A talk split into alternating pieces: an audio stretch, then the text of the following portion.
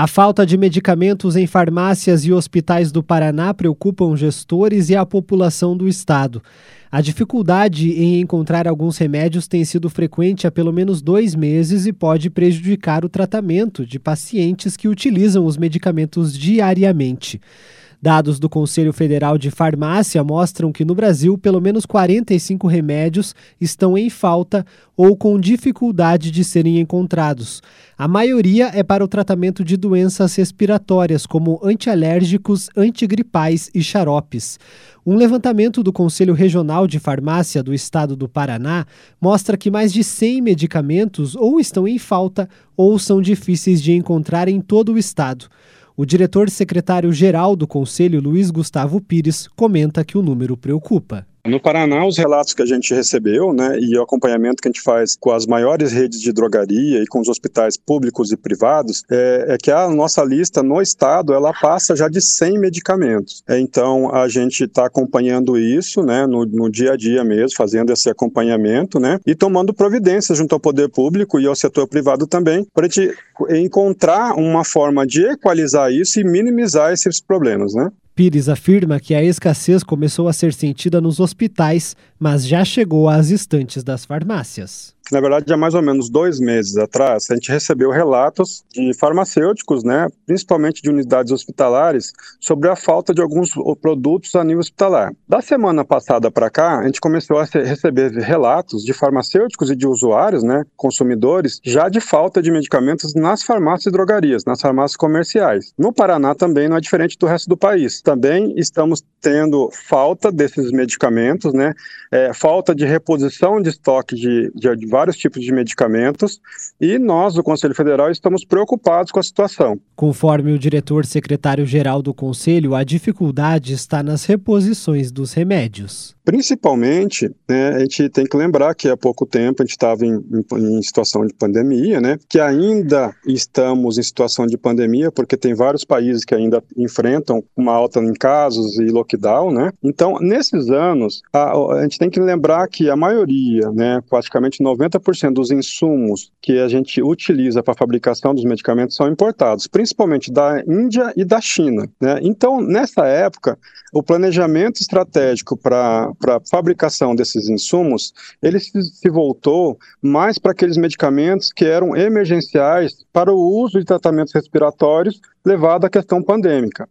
Depois de lá, a gente tem que lembrar também que agora, recentemente, a China passou por um período de lockdown, inclusive encontra-se em lockdown.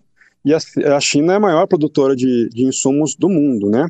Então, quando a China entrou em fase de lockdown, além dela parar a produção, além também, a gente teve também o fechamento dos portos, ou seja, aquelas fábricas que tinham estoques, eles tiveram dificuldade, estão com dificuldade de escoamento desse estoque. Então, isso é uma, é, são causas que, que, que de fato ocorreram e a gente está enfrentando esse problema. Ele explica que a falta de medicamentos para a gripe também se dá em virtude do frio e a proximidade do inverno. Motivo é na alta demanda, por causa do período de inverno que vem chegando, né? É, alta, alta demanda, ou seja, alto consumo, e com a falta das moléculas para fabricação e também pela estrutura de fabricação que o nosso país enfrenta, ou seja, a demanda aumenta. Além da demanda aumentar, você não conseguir de fato repor com facilidade ou com maior velocidade essa demanda, e falta o, o a matéria-prima base para fabricação. Então, essas duas situações né, fez com que esses medicamentos é, viessem a faltar. E os medicamentos né, que, que, que estão em falta aí, antigripais, né, analgésicos, antitérmicos, é, antibióticos pediátricos principalmente, né, porque os antibióticos de primeira escolha que os médicos prescrevem, né, eles tiveram uma alta demanda, né, e via de regra, os medicamentos antibióticos né, mais consumidos eles são é, para adultos, né? não tanto para crianças. E nessa época, o, o, acometimento nas crianças é um pouquinho maior, porque a criança ela tem uma, uma facilidade, às vezes, de contrair uma, uma, uma, uma doença, uma patologia, uma doença respiratória nessa época de inverno, né? Então, isso aumentou demais a demanda e a reposição não vem na velocidade pretendida, né? Também pela falta desses insumos. Para Luiz Gustavo Pires, existe o risco da situação se estender pelos próximos meses. Espera que isso não é, não, não chegue a levar tanto tempo, mas assim, temos risco sim, de demorar sim um pouco para poder equalizar esses estoques, né? E, e, nessa, nessa linha, a gente pede muito né, que a população tenha algumas situações para poder né, utilizar ainda da prevenção. Apesar de, da flexibilização, é muito importante que a gente volte à, prática de utilização de máscaras, principalmente em ambientes fechados. Então, aquele cidadão que vai usar o transporte coletivo, por exemplo, geralmente no inverno, é, as janelas são fechadas, né? Então a circulação né, é, é, fica, não, não fica, né, a ventilação de ar não fica aberta, né? E isso acaba, digamos, facilitando a transmissão. Então quem utiliza máscara, né, ele pode evitar essa contaminação.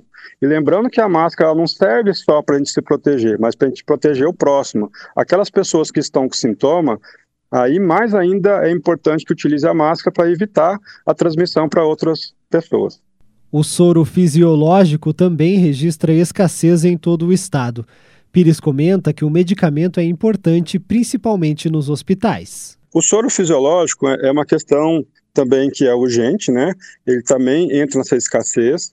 Né? E o soro fisiológico ele é muito importante em ambiente hospitalar, porque o soro fisiológico é o instrumento de diluição de todos os medicamentos, ou seja, o, o paciente acamado né, em um hospital, ah, como ele tem uma, um, um, tratamento ali contínuo né, de, de uso de medicamentos, até para facilitar, o, o, o, ambiente hospitalar você faz um acesso né, endovenoso geralmente, né, um acesso arterial endovenoso, e você corre o medicamento através do soro. Então você precisa do soro praticamente para correr todos os tipos de medicamento.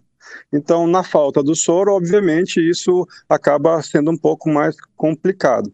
E o soro fisiológico né, é uma questão muito básica e também está com dificuldade de reposição. Em Ponta Grossa, o problema também é registrado na rede municipal de saúde. Conforme a prefeitura, a escassez de medicamento é sentida em vários setores, inclusive na pediatria. A Fundação Municipal de Saúde faz o remanejamento dos remédios entre as farmácias e busca outros fornecedores de forma emergencial para garantir o atendimento. Segundo a prefeitura, a falta dos produtos são efeitos da pandemia da Covid-19 e do desabastecimento global generalizado. O município afirma que já comprou os medicamentos necessários para a rede e que acompanha os cronogramas de entrega. A Secretaria de Saúde do Paraná não confirmou se existe falta de remédios nos hospitais do estado. Em nota, a pasta explicou que, em caso de falta, os medicamentos são substituídos por outras opções de tratamento. Conforme a secretaria, o Centro de Medicamentos do Paraná, o CEMEPAR, adquire os remédios exclusivamente para abastecimento da rede hospitalar própria, sob gestão direta da secretaria, considerando o elenco padronizado para atendimento dessas unidades. Outros medicamentos, segundo a pasta, são de responsabilidade dos municípios. Um levantamento dos produtos com dificuldade de aquisição também é realizado pelo Conselho Nacional de Secretários de Saúde.